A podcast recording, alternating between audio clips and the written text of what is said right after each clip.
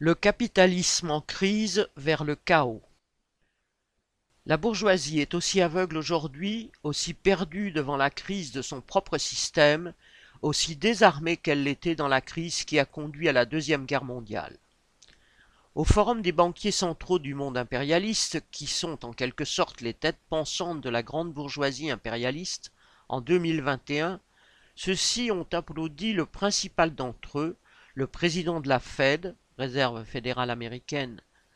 Ce dernier considérait alors l'inflation comme un phénomène passager et préconisait le maintien des taux d'intérêt au plus bas, mettant à la disposition du grand capital du crédit bon marché, voire gratuit. À la réunion des mêmes banquiers centraux fin août 2022, le même Jérôme Powell, toujours président de la Fed, a été applaudi en proposant exactement le contraire, la fermeté pour augmenter les taux d'intérêt des banques centrales. Union sacrée des banques centrales contre l'inflation, titrait les échos du 29 août. Même succession de décisions contradictoires dans une multitude de domaines aussi bien économiques que politiques ou diplomatiques. La crise de l'énergie, outre son caractère dramatique pour les classes populaires, est une véritable danse de Saint-Guy entre des choix contradictoires, pour ou contre le nucléaire, pour ou contre le charbon, pour ou contre l'éolien.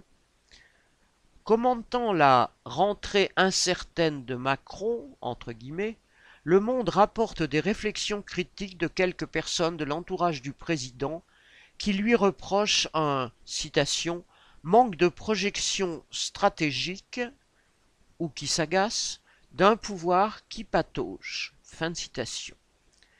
L'erreur serait de considérer que le reproche est suscité par la seule personne de Macron ou par l'affaiblissement de la position du président de la République que les législatives ont privé d'une majorité absolue à l'Assemblée nationale. Le personnage Macron a bien peu d'importance. Il patauge, entre guillemets, comme patauge chacun sa manière ses confrères d'Allemagne, du Royaume-Uni, d'Italie ou d'ailleurs. Que l'on songe à la minable aventure de la nouvelle première ministre de Grande-Bretagne.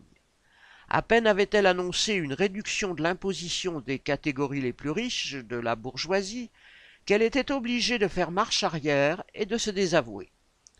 C'est toute la classe bourgeoise qui patauge, ne maîtrise rien, avec cependant le même cap.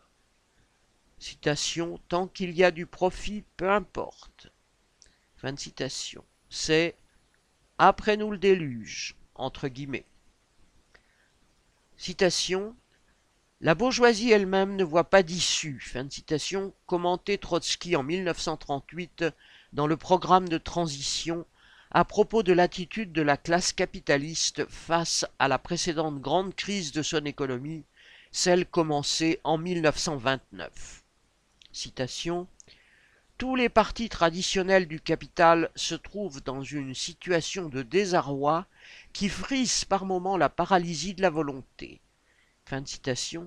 Écrivait-il à une époque où, comme aujourd'hui, les crises conjoncturelles dans les conditions de la crise sociale de tout le système capitaliste accablent les masses de privations et de souffrances toujours plus grandes.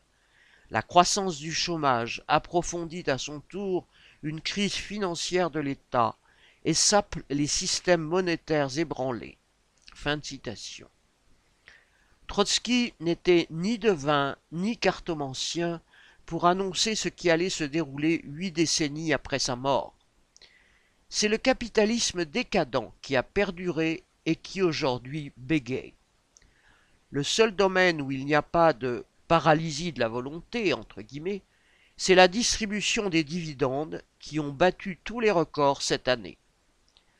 Pas de paralysie de la volonté non plus pour s'attaquer aux conditions d'existence des masses exploitées, en commençant par le chômage, la généralisation de la précarité et la destruction insidieuse ou brutale de tout ce qui dans les services publics concerne les exploités. On sait à quoi a conduit la crise de 1929, la Deuxième Guerre mondiale, avec ses 50 millions de morts sur les champs de bataille, 100 millions en comptant les civils qui ont péri sous les bombes, de privations, de faim ou qui ont été exterminés. Même aveuglement dans le domaine des relations internationales. Sous la pression croissante du déclin capitaliste, écrit Trotsky, les antagonismes impérialistes ont atteint la limite au-delà de laquelle les divers conflits et explosions sanglantes Éthiopie, Espagne, Extrême-Orient, Europe, Europe centrale doivent infailliblement se confondre en un incendie mondial. Aujourd'hui, la guerre qui focalise l'attention est celle qui oppose la Russie à l'Ukraine, soutenue par le camp des puissances impérialistes. Cette guerre elle-même, les sanctions et contre-sanctions qu'elle provoque, s'ajoutant aux nombreux conflits armés qui perdurent du Moyen-Orient à l'Afrique et à l'Asie, la recherche fiévreuse d'alliances, la course aux armements, témoignent de la même course aveugle vers l'incendie mondial. C'est Poutine qui a pris l'initiative d'envahir l'Ukraine, mais c'est l'impérialisme américain qui alimente la guerre et la prolonge. Manifestement, ses dirigeants considèrent qu'il a tout intérêt à ce qu'elle dure. L'impérialisme américain y a déjà gagné de ressusciter et de renforcer l'OTAN, diagnostiqué par Macron il y a peu comme, citation, en état de mort cérébrale.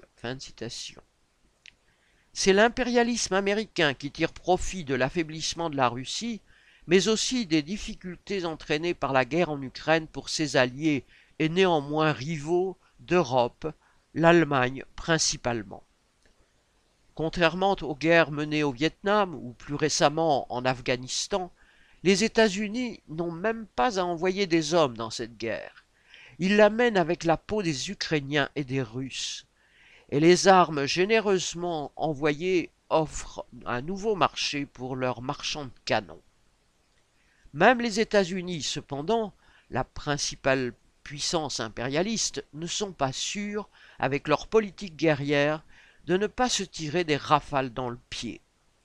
Le développement économique du passé, la mondialisation ont tissé tant de liens entre économies nationales, leurs classes dirigeantes sont si interpénétrées, rivales et en même temps complices, que bien malin serait celui qui pourrait démêler à qui nuirait le plus le jeu des sanctions et contre-sanctions à part la certitude que ce sont les moins puissants qui en pâtiront le plus.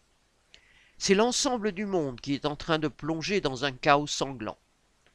En son temps, Trotsky résumait, citation, la situation politique mondiale dans son ensemble, en affirmant qu'elle se caractérise avant tout par la crise historique de la direction du prolétariat.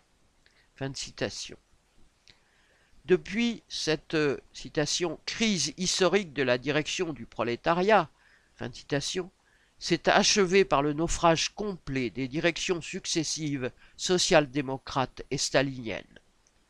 La principale, sinon la seule conclusion à en tirer, c'est qu'il faut que le prolétariat, au lieu de chercher à redonner vie aux zombies que sont devenues ces anciennes directions social-démocrates et staliniennes, se donne une nouvelle direction révolutionnaire, avec pour objectif non pas d'aménager ou d'améliorer un capitalisme qui sombre dans la crise et dans le sang, mais de renverser le pouvoir économique et politique de la bourgeoisie sur le monde.